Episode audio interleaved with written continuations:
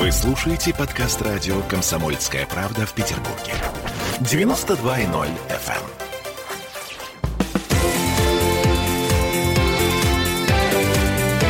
Картина недели. Всем привет, это радио «Комсомольская правда», Санкт-Петербург. С вами Ольга Маркина. И по сложившейся традиции мы с Александром Сергеевичем Записоцким, ректором Санкт-Петербургского гуманитарного университета профсоюзов, подводим итоги уходящей недели. Ну, Здравствуйте, Александр Сергеевич. Здравствуйте. Я думаю, начнем мы все-таки с прощального визита в Россию не только а, канцлера Германии Ангелы Меркель. Э, я так понимаю, что э, для нас тоже этот визит что-то дозначил. Несмотря на то, что он прошел в такой весьма спорной обстановке, мне было, например, жаль, что Владимир Владимирович не подарил э, канцлеру прощального подарка, а обошелся букетом. Как ну, мужчина вы это вполне можете оценить. Это вообще ситуация на самом деле интересная. А на Западе, в западном мире сегодня очень мало лидеров, которые вызывали бы уважение, более того, которых мы запомнили бы после того, как они поработали. А Меркель относится действительно к числу людей, которых в России не просто знают, а относятся с уважением, э, серьезным уважением.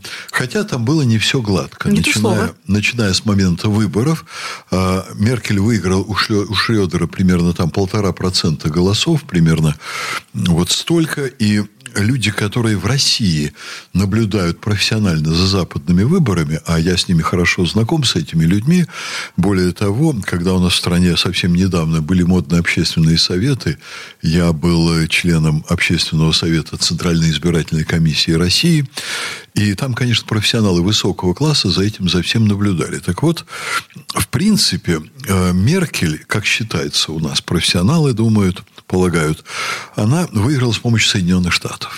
Потому что Шредер не устраивал Америку, Шредер был близок к Путину, но он считал, что нужно строить, есть такая серьезная очень концепция, она, на наш взгляд, в интересах Западной Европы, нужно строить большую Европу от э, Гибралтара до Берингового пролива. А альтернативная концепция предусматривает, э, ну, конечно, создание вот зоны отчуждения, по сути дела, между Россией и Западной Европой.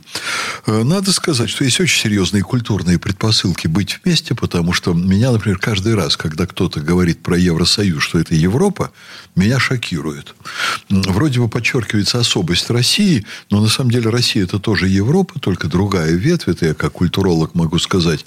Определенно ветвь самоценная и не меньшая. Так вот, когда Меркель избирали, она была альтернативой Шредеру, но придя сразу же, так сказать, вот буквально в первые месяцы, она показала э, настрой на налаживание контактов с Россией. Налаживание серьезное, и это было делать несложно, потому что э, Владимир Путин выступал очень лояльным и весьма дружелюбным партнером, но вот вся пора, там, четыре срока отработала Меркель. Меня, Долго. Да, меня удивляет, когда у нас кто-то выступает против нескольких сроков Путина. Я говорю, вы посмотрите на Си Цзяньпина и посмотрите на Меркель. Ну, тут, она, к слову сказать, надо, что уходит э, Она могла Меркель. бы пойти еще раз. Но я думаю, что эта работа ей перестало нравиться. Это вот мое ощущение. Потому что Германию все время ставят в такую позицию, которая ей неудобна. И, с одной стороны, нельзя ссориться с Соединенными Штатами, потому что Германия очень, ну, скажем так, бытовым словом, плотно прихвачены американцами. Они имеют очень мощные механизмы контроля, и с ними ссориться сложно. А с другой стороны, она все-таки, Меркель, должна защищать свои собственные, не свои собственные интересы, а интересы страны, которой она руководит. Ну, и она была поставлена в очень неприятную позицию истории с Навальным. Вот я так себе ее представляю, понимаете, эту историю. Вот давайте представим себя на месте Меркель. Она чрезвычайно опытный политик и чрезвычайно опытный дипломат. Не то слово просто. Да, а к ней приходят в какой-то момент высшие офицеры Бундесвера, и говорят, а вот у нас есть точные данные, что от, э, значит, отравили Навального в России. Она говорит, давайте. Ей там на стол ложатся какие-то документы.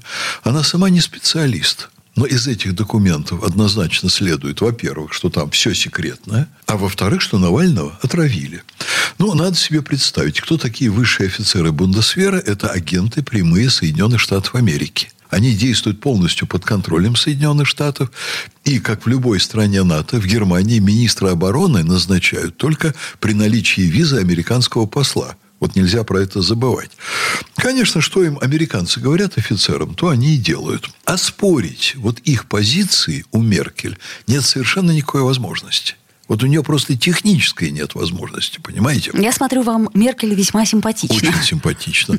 И она находится в положении человека, который вынужден заниматься делом, которое ей, в принципе, не может нравиться. Она начинает выступать против России по делу Навального. Выступает с целым рядом заявлений. И оказывается, она оказывается в том же положении, что англичане, когда дело Скрипаля раскручивали. Ведь сейчас опубликована цифра 54 наших ноты посольства англичанам с конкретными вопросами. Ни на, ни на одну ноту англичане не отвечают, потому что это все была полностью фейковая история со Скрипалем. Я эту историю хорошо знаю. Я много лет сотрудничаю э, по линии там, международных лихачевских чтений с Александром Яковенко послом в Лондоне. Но вот там все было очень кисло. Это откровенная провокация без всяких фактов и так далее. И я уже читал материалы Бундестага. В Бундестаге там, конечно, много грамотных людей. Различные партии делают запросы вопросы. Э, по 50 официальных вопросов правительственным структурам федеральным Германии на половину вопросов не могут ответить. Дипломатично уходят от ответов на простые понятные вопросы. Когда все это смотришь, ясно, конечно, что это провокация, которая была предпринята военными по той же модели, которую сделали Скрипали. И Меркель, она, конечно, никогда не заявит, что, вы знаете, я в таком положении, что я не хочу больше руководить государством. Но она по своему типу, она производит вообще впечатление человека очень честного, очень болеющего за страну. Она не решала там никакие свои личные вопросы, находясь на этом посту. Это не какой-нибудь Петр Порошенко. И я думаю, что она испытывала и какую-то внутреннюю боль за вот эту ситуацию с Россией, с Украиной.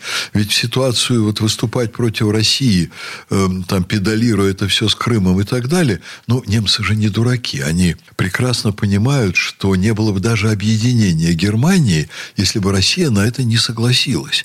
Ведь никто, ни одна влиятельная страна в мире не поддерживала объединение Германии. Американцы были против, французы были против и так далее. Я так понимаю, Михаилу Сергеевичу Горбачеву они могут сказать спасибо за эту историю.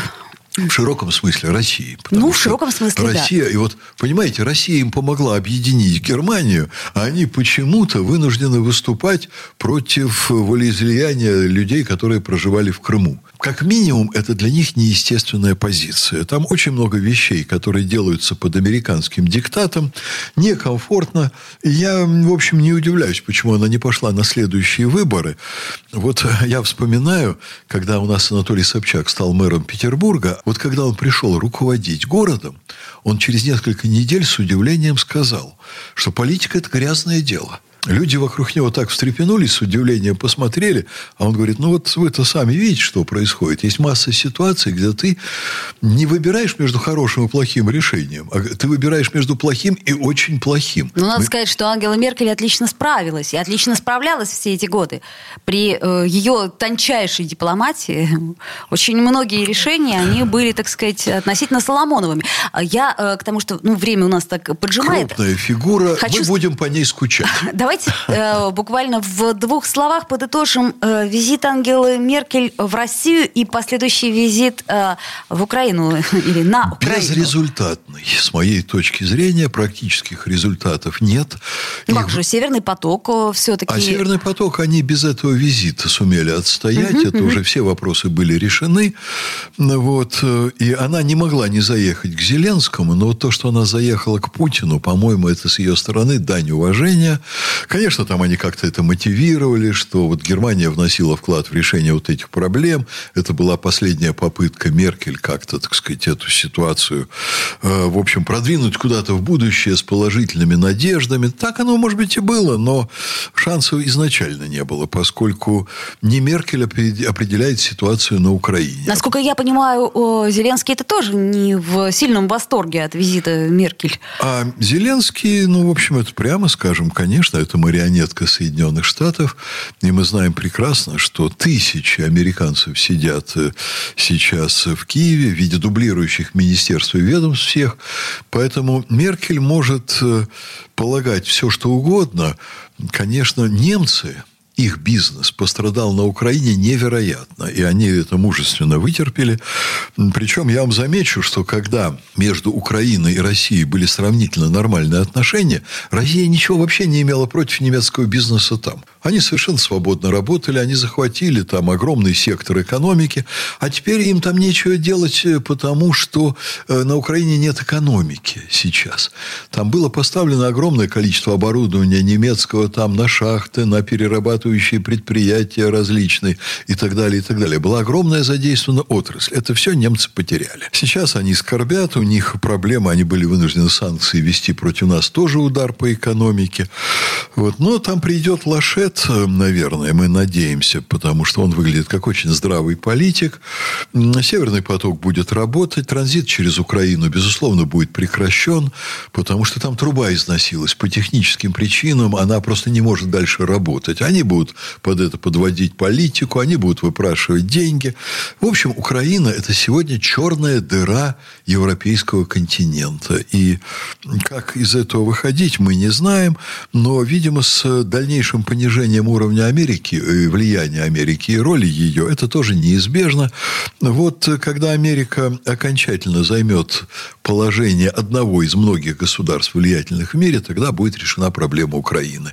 Но совсем не так, как сегодня об этом говорит Зеленский, конечно. Ну, а по Меркель мы будем скучать. Будем Вы правы. скучать. Сделаем паузу, вернемся в эфир. Картина недели.